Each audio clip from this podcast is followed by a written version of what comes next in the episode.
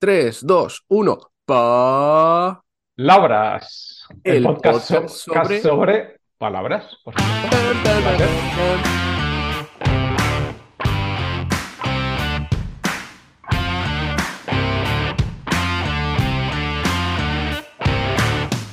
Nos hemos tropezado un poco, me encanta. Sí, bueno, porque creo eh, que no, he grabado ni una intro completamente perfecta. He, he- he- he visto que ha habido muchos tropezones, pero no iba a ser yo menos y quería, quería mimetizarme. Y...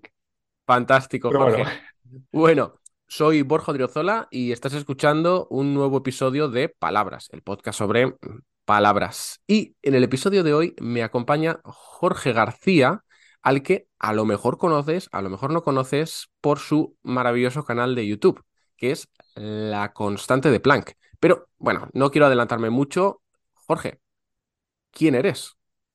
pues como ha comentado Borja, soy Jorge García y tengo un canal de divulgación científica en YouTube que se llama La Constante de Planck, donde eh, pues prácticamente publico vídeos eh, pues, de divulgación científica con un toque un poco humorístico, formal. Eh, Intento que sea riguroso, pero sin que sea académico, sin llegar a un nivel académico muy estricto y muy riguroso, sino una cosa más para todos los públicos, donde eh, la persona no necesite formación, digamos, ninguna a nivel de ciencia para poder entender cosas mundanas. Hablo un poco de, todo, tengo vídeos muy de telecomunicaciones, que es lo que yo estudié, estoy ingeniero de telecomunicaciones. Tengo vídeos un poco más genéricos o cosas del espacio, por ejemplo, que a mí me, me gustan un montón. No funciona muy bien en el canal y hace ya tiempo que no, que no subo un vídeo sobre el espacio por pero a mí es el tema que personalmente más me gusta. Eh, vídeos incluso de biología o de química, de física, sobre todo. Intento juntar diferentes cosas y aterrizarlo para, para que la gente lo entienda, básicamente. Sí, bueno, eh, tu canal es una pasada y veo dos cosas que me encantan. Una, lo que has dicho, que es que utilizas un toque de humor, un toque ligero, ¿no? Para atraer a público que igual no esté tan metido, ¿no? En el mundo de la Mm. ciencia desde el principio.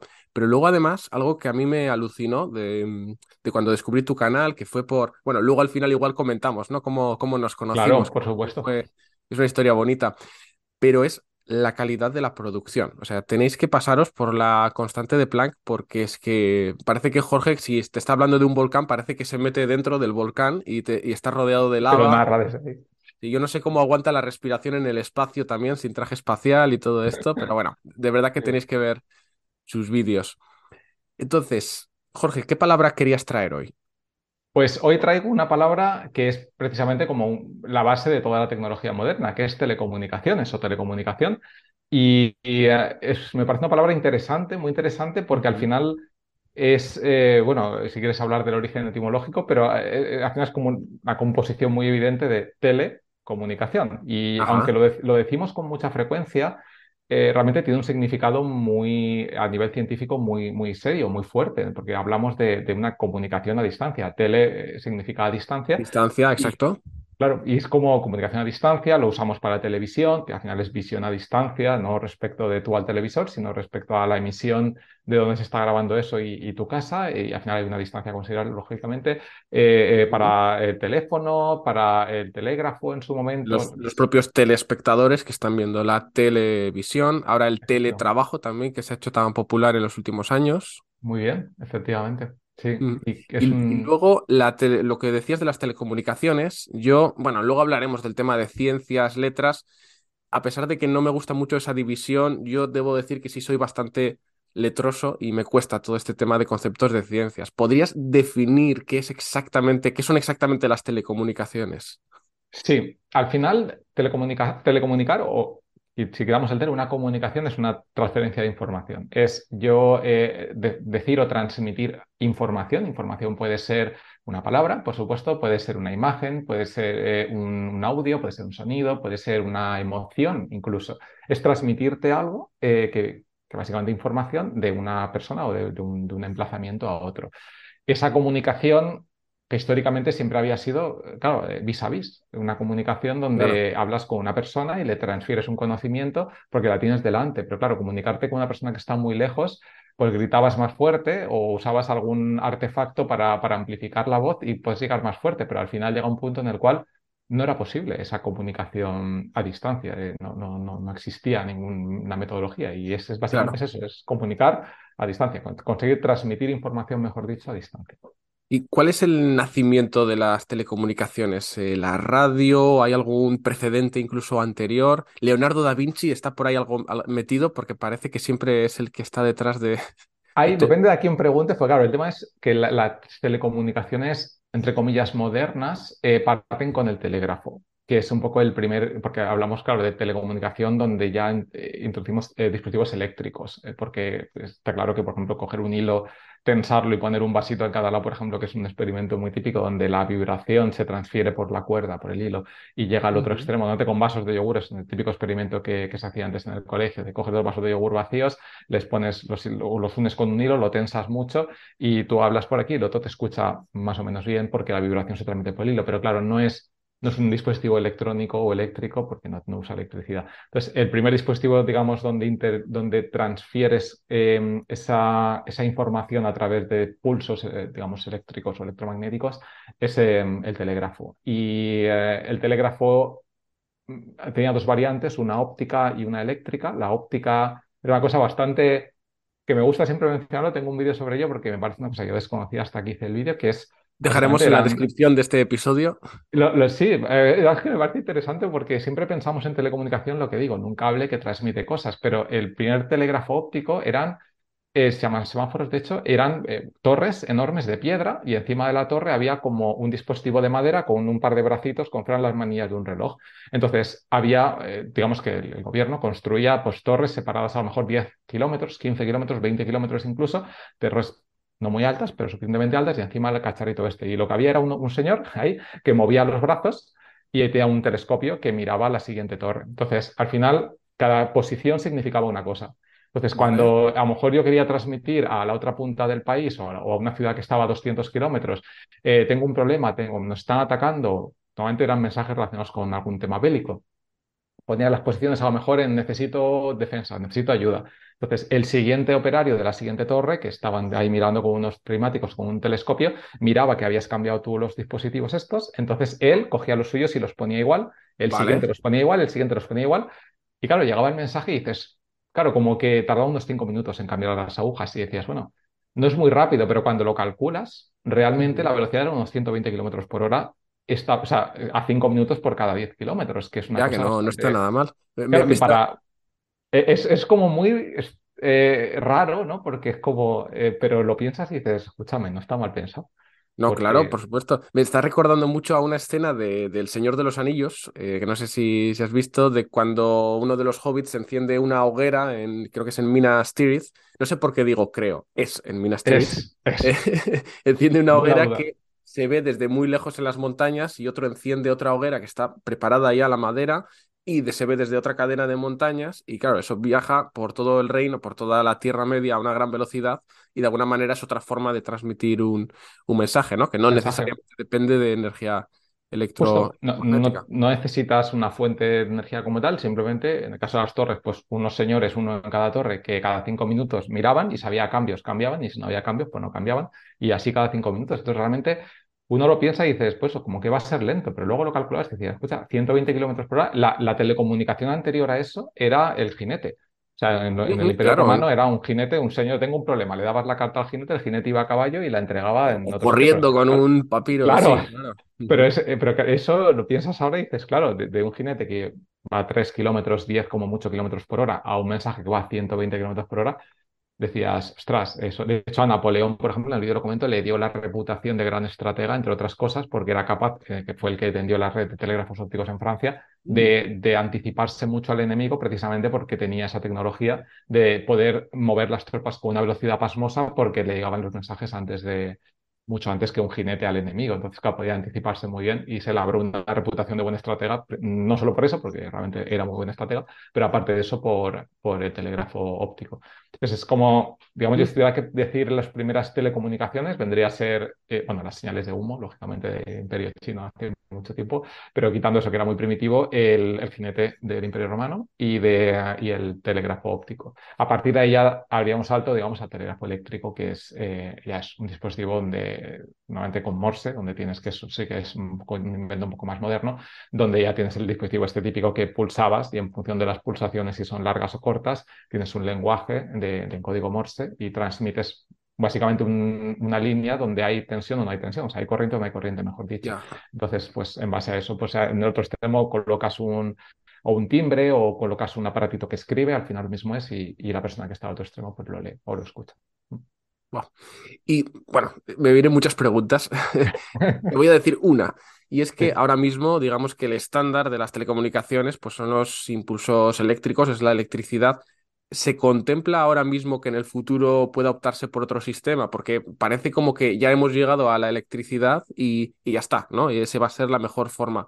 ¿Crees que habrá otra en el futuro, otro tipo de telecomunicaciones más eficiente? No lo sé. Eh, desde luego, en un futuro tan próximo como lo ha sido a lo mejor del siglo XVII o siglo XVIII hasta ahora, donde ha habido este tipo de avances, no creo. O sea, no creo que en 200 años, aunque parezca mucho tiempo, no creo que en 200 años eh, tengamos una situación, tendremos muchos avances tecnológicos respecto a ahora, pero no creo que tan dramáticos como de ahora hasta aquí. O sea, no creo que haya una evolución, digamos, lineal ni mucho menos exponencial como ha habido hasta ahora. Yo creo que va a ser una cosa mucho más chill de lo que la gente se piensa normalmente, porque al final con electromagnetismo tienes eh, ya prácticamente, aparte que no hay mucho, no hay mucho más en el sentido al menos que podamos entender, que hablamos de fibra óptica, por ejemplo, de un ordenador óptico, tal, pero al final la luz es, una onda electromagnética, eso lo digo muchas veces en el canal, eh, la luz es una onda electromagnética exactamente igual que lo es una onda de radio, exactamente igual que lo es cualquier otra eh, manifestación electromagnética, lo único que tiene diferente frecuencia. Con lo cual, al final, hablar de luz o hablar de corriente de X o hablar, al final, lo mismo es, es un poco todo. Yo no sé si habrá mucho más a partir de ahí. Me gustaría pensar que, es, que habrá grandes cosas, pero yo creo que habrá grandes cosas, pero basado en, en las bases que conocemos hoy en día. Sí, vale, no, no va a aparecer algo milagroso de la nada y que no esté relacionado con la energía como, como la entendemos, ¿no? Yo creo que no. Vale, Jorge, una pregunta. Tú eres ingeniero de telecomunicaciones. A ver, eh, yo cuando pienso en un ingeniero de telecomunicaciones, eh, pienso en una persona que con una mano está arreglando cables y que con la otra está programando código en un ordenador. Eh, ¿Se acerca mucho a la realidad o qué haces exactamente? Sí, a ver, aquí depende un poco de, porque claro, es un ámbito muy, muy extenso. Lo que la mayoría de gente se, imagina efectivamente es algo relacionado con, con, cables, ¿no? con algún centro de datos o la parte más radio de operadores de telefonía móvil, antenas de satelitales o cosas de ese estilo, transmisiones. Realmente la mayoría de ingenieros, yo en mi caso no, porque como muchos otros ingenieros eh, de teleco hemos acabado en la informática, porque también tiene muchas cosas en común. También hay gran parte de, tu trabajo que puede ser a nivel de, de software, a nivel de más vinculado al, ámbito informático que al ámbito electromagnético. Depende un poco de la especialidad o del camino que, cada uno elija. Pero la idea más global o más habitual de un ingeniero de telecomunicaciones es que ejerza como tal, que no ejerza como informático, sino como teleco, Em, suele ir más ligada al ámbito de, antenas. Casi siempre son antenas, o sea, no antenista como tal, sino más relacionado a, lo que es o cálculos o diseños de redes de transmisión de, de, mm, digamos, de cosas inalámbricas, porque hemos hablado hasta ahora de telecomunicaciones alámbricas con, con, un, siempre con un cable, pero de ahí cuando ya se hace el cambio a transmisión electromagnética pura, como puede ser wifi o telefonía o satelital o cualquier otro tipo de enlace o troposférico, siempre hablamos de, una onda electromagnética que se propaga por, por el vacío como tal. Y ahí es donde yo creo que más hacen falta los telecos. Entonces, ¿qué harían eso? Pues configurar, o sea, diseñar cómo tiene que ser una antena, qué tipo de antenas tiene que usar en función de, un dispositivo. Por ejemplo, un avión no usa el mismo tipo de antenas que un satélite y no usa el mismo tipo de antenas que una estación de radio, por ejemplo. Entonces, hay diferentes tipos de antenas en función de la, principalmente de la frecuencia y de la potencia eh, con la cual tienes que transmitir. Entonces, diseñaríamos, digamos, eso, es el que diseña ese tipo de circuitos eh, electrónicos o dispositivos electrónicos para hacer ese tipo de tareas. Quieres decir que arreglas antenas en los tejados, ¿verdad? No te imaginas que te digo eso. Antenista, tal cual. Sí, a ver, resumen así, ¿no? Pero en la persona que lo diseña también puedes ir tan por la parte de que a mí me gustó mucho. En la carrera hicimos una visita a la cabecera de, de lo que es Vodafone, ¿no?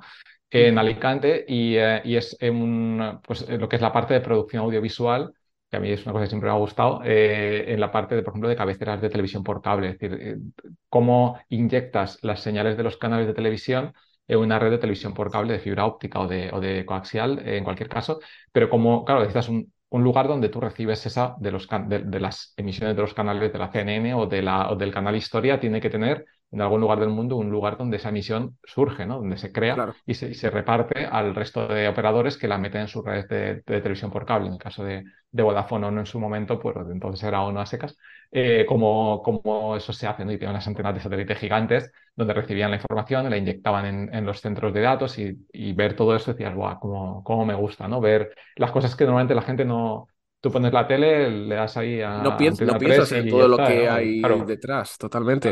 el hormiguero y, nadie se plantea eso cómo ha llegado hasta ahí, pero realmente dices, espera, que es que aquí hay muchísima tecnología, muchísimo trabajo de mucha gente, no solamente telecos, eh, para que esa llegue a tu casa y, ya está, ¿no? De gratis. Mira, esto que estamos ah, grabando ahora mismo, que va a estar mañana en YouTube, eh, en, las plataformas de podcast, todo el trabajo que hay detrás, todas las. Mm.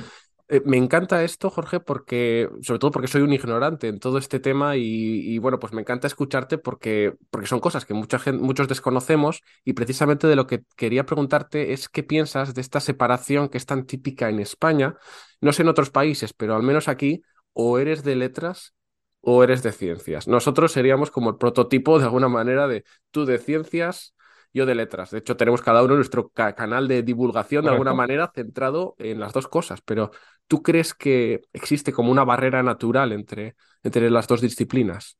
No.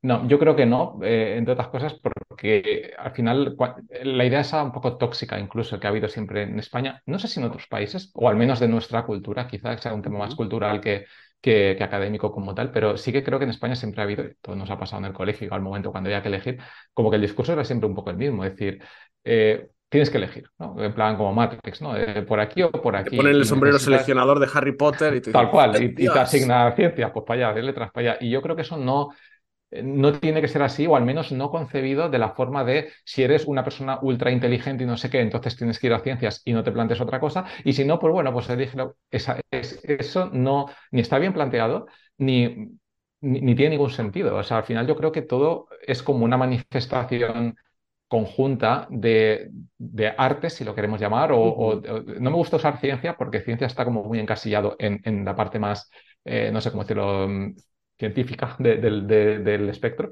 Me gusta un poco un término un poco más amplio, no sé qué término usar, pero al final es todo como una manifestación de, de diferentes tipos de expresiones de arte o de conseguir transmitir, al final es eso, y transmitir información. De, un médico pues tiene la labor de transmitir esa información, de adquirirla primero, procesarla y transmitirla después y aplicarla a un paciente. Y un, traductor eh, en tiempo real de, un presidente del gobierno tiene una labor que es muy similar conceptualmente. De, tengo he adquirido unos conocimientos y esos conocimientos que he adquirido los estoy aplicando para, para un fin. ¿no? Y visto de esa forma, yo lo veo todo igual. O sea, un, no sé, una persona que esté operando, pues tiene eh, unos conocimientos y está haciendo un trabajo exactamente igual que una persona que mm, yo que sé, que se dedica a cualquier otra cosa relacionado con el ámbito de, las letras, por decirlo de alguna forma, de una persona que sea historiadora del arte, por ejemplo. Y en cualquier profesión creo que siempre va a haber un ámbito predominante, ¿no? Igual, eh, pues para un médico, pues la parte más científica, mm, más empírica tal, pues puede tener más, más importancia, pero bueno, yo creo que tenemos todavía mucho esa mentalidad de, igual de siglo XIX, de prepararte para la fábrica, para un trabajo muy concreto.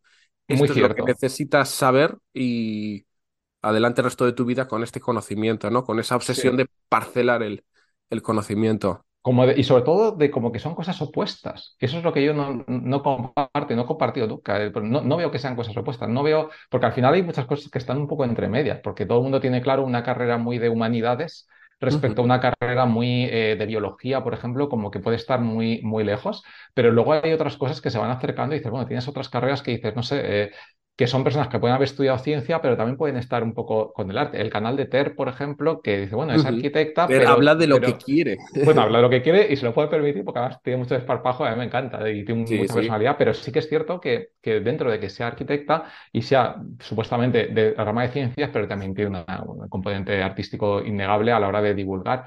Pues esa persona, ¿cómo la catalogas? ¿Como de ciencias o de letras? Es, y no es tan... Ah, a mí me parece que está en un equilibrio perfecto, porque totalmente.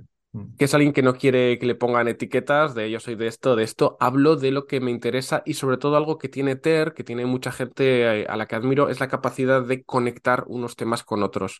Y por Mm. ejemplo, mira, yo a mis estudiantes algo y a los oyentes de este podcast también algo que les recomiendo siempre es que para aprender español no solo escuchen cosas de español, que por ejemplo a muchos de mis estudiantes les he recomendado tu canal, les recomiendo que escuchen de arte, de tal por eso también me gustó tanto el evento en el que nos conocimos, porque bueno, os cuento que Jorge y yo nos conocimos en la Educon del 2022, un evento de educadores digitales en el que pues ganamos en nuestras categorías, todo hay que decir. Jorge ganó en ciencia, me dieron el de idiomas, compartidos con, con otros compañeros.